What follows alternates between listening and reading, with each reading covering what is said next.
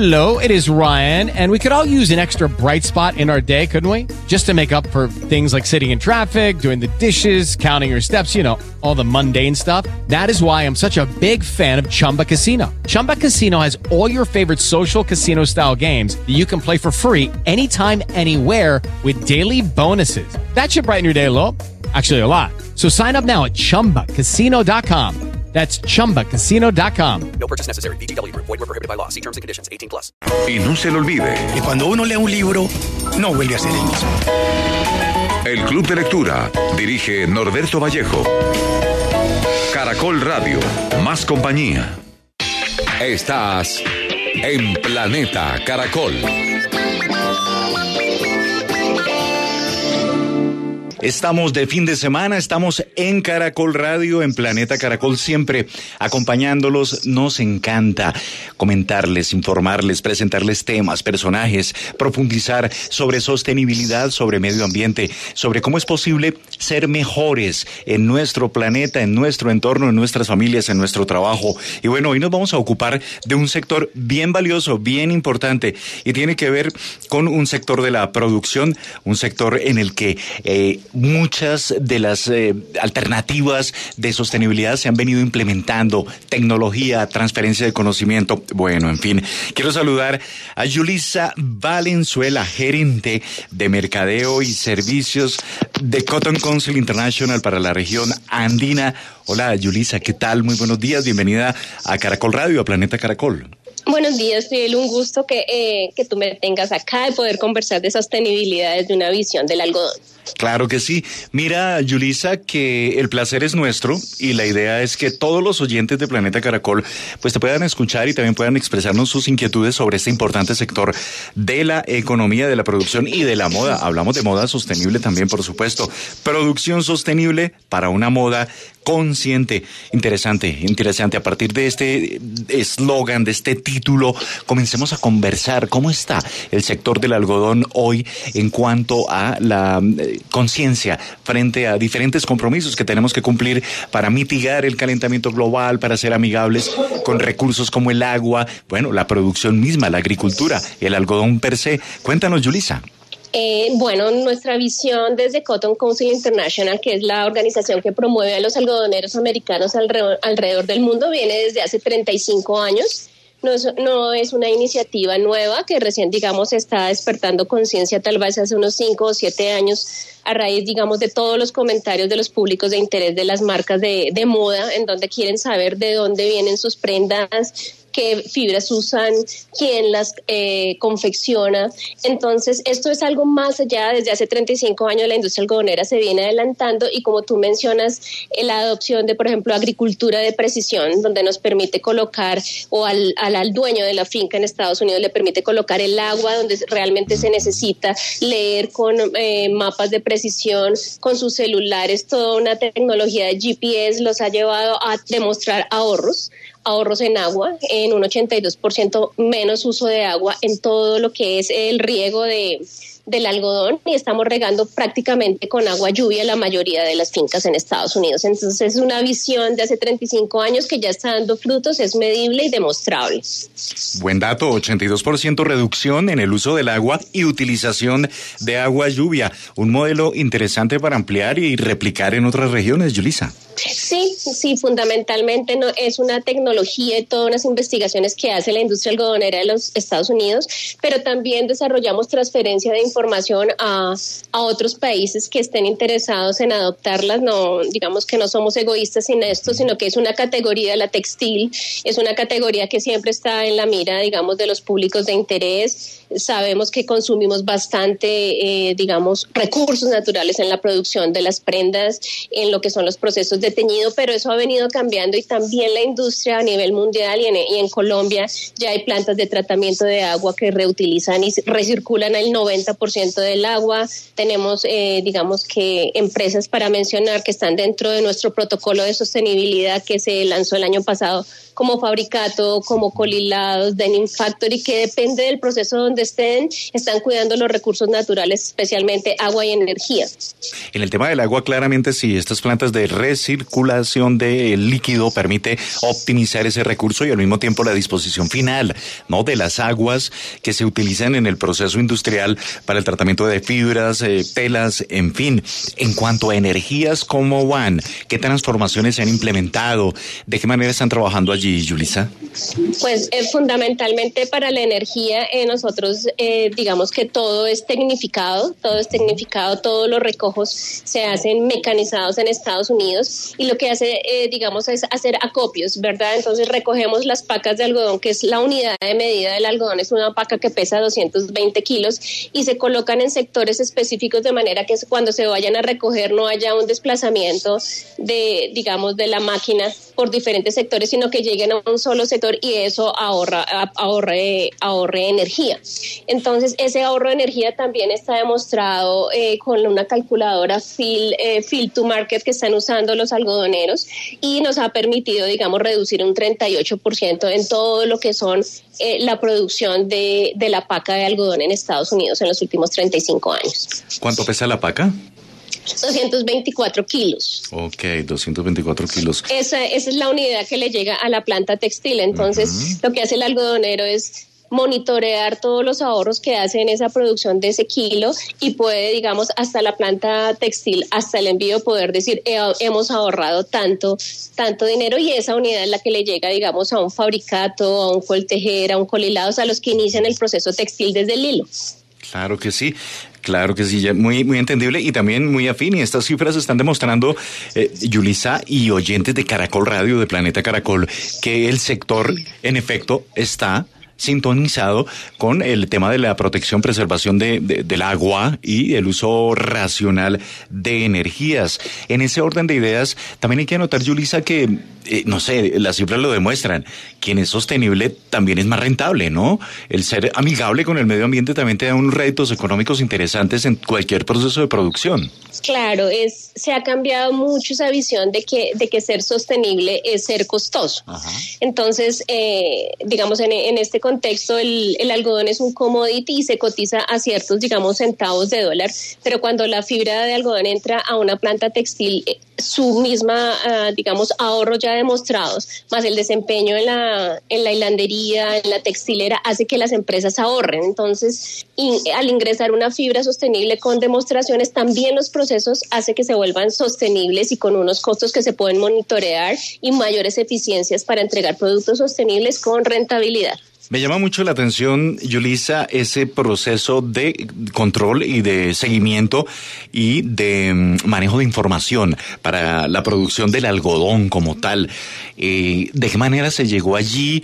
Todo se hace a través del teléfono del agricultor, de quien está produciendo el algodón. ¿Cómo, cómo funciona eso? Sí, es, es maravilloso porque hay toda una tecnología, es Big Data, hay, hay una parte que los algodoneros responden un cuestionario más o menos de 120 preguntas y entran eso a una calculadora, a una calculadora que va monitoreando el cultivo, no solo so- monitorea este, este field to market o el field print que utilizan como tecnología, no solo monitorea el algodón, man- monitorea muchos otros alimentos en Estados Unidos. Ellos van alimentando esa información, pero hay alguna, digamos, un- una parte inicial que es que cada paca tiene un código una cédula, por decirlo así, un código de identificación y te dice de dónde salió, de qué finca, cuándo se cultivó y ese código de barras o esa identificación permite monitorear si llovió en la finca, si no llovió y asociar unos datos que van a entrar a un sistema, digamos, de protocolo. Entonces ellos al alimentar toda esta información que llega a la calculadora les salen unos unos reportes en forma de gráficos de araña que le van diciendo, señor agricultor, usted está ahorrando mucha agua o no la está ahorrando, mire su indicador y, le, y tienen metas, cada 16, las 16 mil fincas en Estados Unidos tienen metas.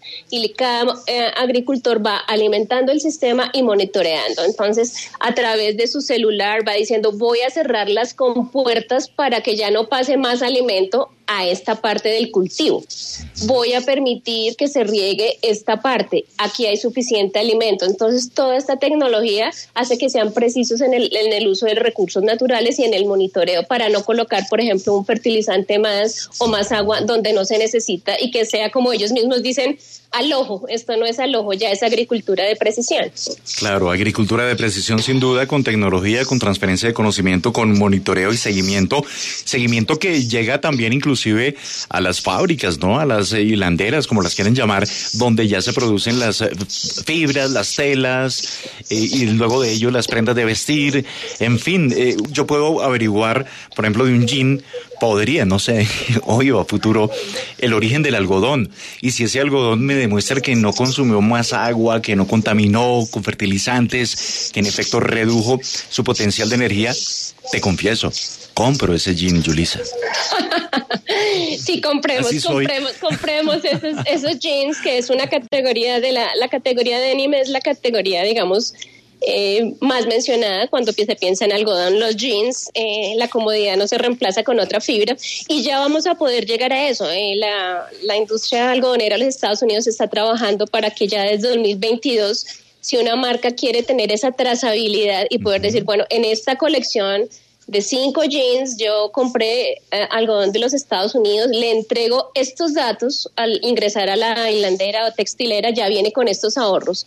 Y la textilera que ya están entrando mucho en inversiones para poder monitorear, va a poder decirte al final de su ciclo, en esta colección o en este jean yo ahorré 5% en la fibra, 2% en el agua eh, y con mis procesos logré eh, hacer este ahorro adicional para que en los reportes de sostenibilidad, Fidel, que ya es otro tema en lo que la eh, industria en Colombia está haciendo sus reportes de sostenibilidad para los públicos de interés, va a poder decir, en mi colección yo ahorré tanto de recursos naturales y el consumidor final lo va a poder entender y lo va a poder valorar y pagar. Claro, y entramos a hablar de ese concepto de moda consciente. Totalmente. Totalmente, si ya vamos a querer saber como consumidores finales de dónde viene mi pantalón, esta trazabilidad con la fibra de algodón de los Estados Unidos se va a poder saber de dónde viene, viene de una finca en la que llovió, en la que no llovió, en la que hicimos ahorros de este tipo y luego ingresó a la planta textil y ellos eh, con sus procesos, eh, digamos, sostenibles en ahorros, en inversiones que han hecho, pudieron ahorrar tanto en recursos que son claves, los recursos como energía y agua, como mencionaba. No, excelente. Y yo no me bajo de mis jeans ni de mi entonces en ese orden de ideas trato de aportar para, para el medio ambiente, para las sostenibilidad y también para, para la salud del planeta y la salud propia. Estamos hablando con Julisa Valenzuela, gerente de mercadeo y servicios de Cotton Council International para la región andina. Sin duda estos temas nos encantan a todos los oyentes de Caracol Radio. Quienes quieran escribirme, arroba Franco Fidel en Twitter, para luego compartir todas esas inquietudes y seguir creando pues estos circuitos de análisis y de conservación, porque bueno, generalmente cuando uno llega a un almacén a comprar una prenda de vestir o también a un almacén a comprar tela, casi nunca nadie, es más, nadie Nadie habla de la trazabilidad ni, ni de lo que eh, pasó con, con esa fibra, con ese algodón, cómo impactó no su entorno, su medio ambiente. En Colombia, Yulisa, ¿quiénes están ya en esta línea? ¿Se han sincronizado con esta tónica? Sí, eh, digamos que fundamentalmente se sincronizan a partir de los beneficios del algodón y la trazabilidad del algodón de los Estados Unidos. Y como tú dices, Fidel, es importante que como consumidor yo comience a entender que, por ejemplo, una tela de algodón se biodegrada a los 90 días a los 90 días ya comienzo a mirar en agua, en agua normal o en agua salada que la tela se biodegrada. Otras fibras sintéticas o hechas, digamos, en laboratorio van a tardar 100 años en, degradarse. Todas esas historias de monitoreo de, de trazabilidad, digamos, las textileras ya están en todo el tema de, ahorro de agua, como te decíamos, Fabricato, Colilados, son ya empresas que trabajan con algodón americano y tienen su trazabilidad y ya digamos que a nivel de retail están comenzando a monitorear sus cadenas de abastecimiento. Digamos que antes eh, la, el sector textil tiene unas cadenas complejas, ¿cierto? Puede venir una fibra de Vietnam, pero tal vez la tejo en India, pero tal vez la acabo de confeccionar en Colombia y no se veía y no se podía hacer trazabilidad, pero ya cada vez las empresas de retail tienen muchísima eh, visión de su cadena de abastecimiento y están comenzando a tener esa claridad en sus cadenas de abastecimiento para poder verbalizar.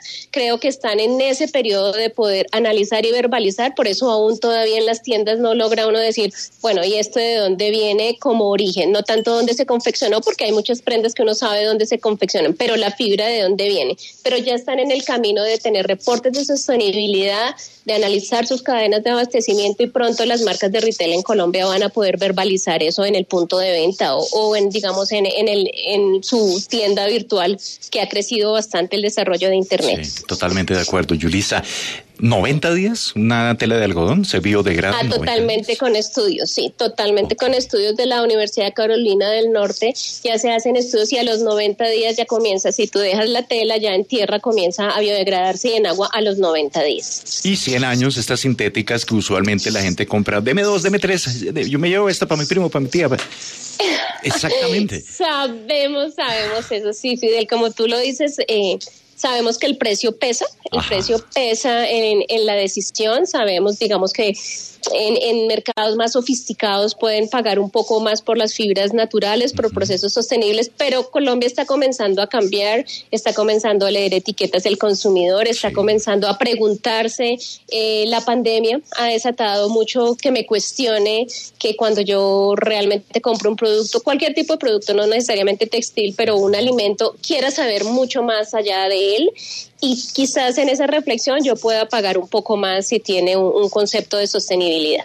Claro, no, yo prefiero tener un jean o dos que no afecten a cinco que no se degraden o que terminen por allá en un relleno contaminando, igual con otras prendas. Y yo creo que ese mensaje es claro y que estos temas llegaron para quedarse, para cambiarnos hacia el bienestar. Y dentro de una cadena productiva, el consumidor juega un papel fundamental.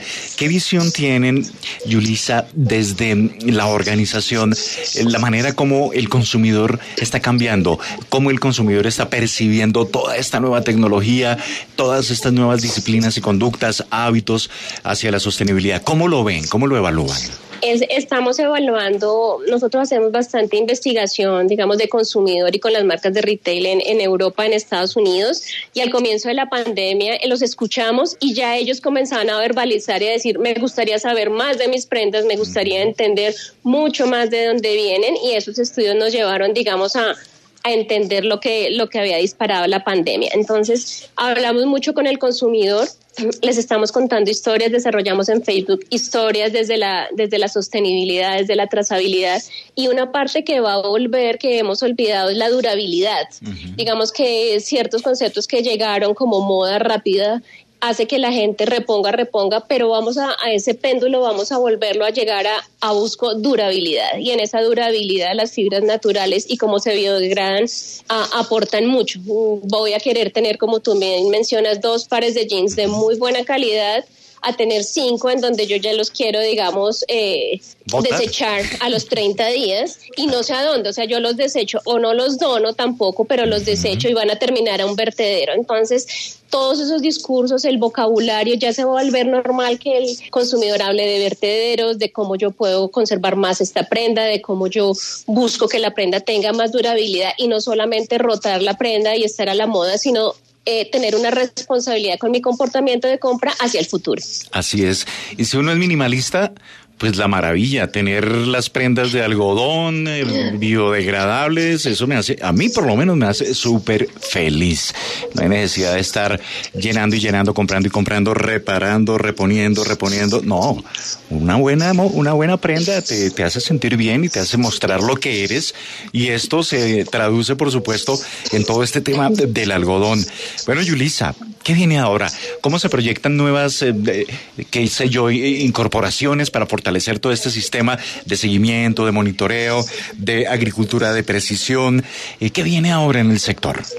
Bueno, para nosotros lo que viene es un 2022 llenos de datos, eh, Fidel. Así como cosechamos algodón, queremos cosechar datos que se entreguen a las empresas. Entonces estamos trabajando desde la casa matriz en Washington para, para tener todo un sistema de Big Data que permita unir un kilo de algodón con un crédito y ese crédito que es como una moneda, digamos, eh, dentro de la plataforma del, del protocolo poder entregar información debajo de ese kilo de algodón. Entonces estamos trabajando con este tema para de cara a las marcas, como tú dices, de cara al retail, puedan entregar datos eh, fieles a los consumidores finales y también los algodoneros desde el otro lado, desde el campo, siguen invirtiendo. Eh, hemos hecho inversiones de 100 millones de dólares en, todas estas tecnologías. Seguimos vinculando más, eh, digamos, familias en Estados Unidos para que llenen sus, sus formularios, para que ingresen su información a las, a la que, a las bases de datos, de manera que aquí al 2025 la mitad, digamos, de la producción sea con este protocolo de sostenibilidad que estamos lanzando. Maravilloso. Es Julisa Valenzuela, es gerente de mercadeo y servicio de Cotton Council International para la región andina, aquí en Caracol Radio, en Planeta Caracol, en esta mañana de fin de semana, compartiendo toda esta información. Estoy seguro que más de uno se sorprende, pero también estoy seguro que más de uno toma conciencia, más de una persona va a estar hoy pensando, hey, sí, venga, la moda consciente, la moda sostenible, ¿qué pasa con la producción de precisión, esta agricultura de precisión que nos ha comentado hoy Yulisa? Yulisa, muchísimas gracias por estar aquí en Planeta Caracol, en Caracol Radio, por compartir tu tiempo con los oyentes y por darnos a entender que sí es posible ser muy sostenible. Hello, it is Ryan, and I was on a flight the other day playing one of my favorite social spin slot games on chumbacasino.com. I looked over the person sitting next to me, and you know what they were doing? They were also playing Chumba Casino. Coincidence? I think not. Everybody's loving having fun with it. Chumba Casino is home to hundreds of casino style games that you can play for free anytime, anywhere, even at 30,000 feet. So sign up now at chumbacasino.com to claim your free welcome bonus. That's chumbacasino.com and live the Chumba life. No purchase necessary. VGW Group. Void were prohibited by law. See terms and conditions. 18 plus. As a new Western Union customer, you can enjoy a $0 transfer fee on your first international online money transfer. Send money to your family and friends back home the fast, easy, and reliable way. Visit westernunion.com or download our app today to get started, and your first transfer fee is on us. FX gains apply, not available for credit cards and transfers to Cuba. Services offered by Western Union Financial Services Inc. and MLS 906983 or Western Union International Services LLC and MLS 906985.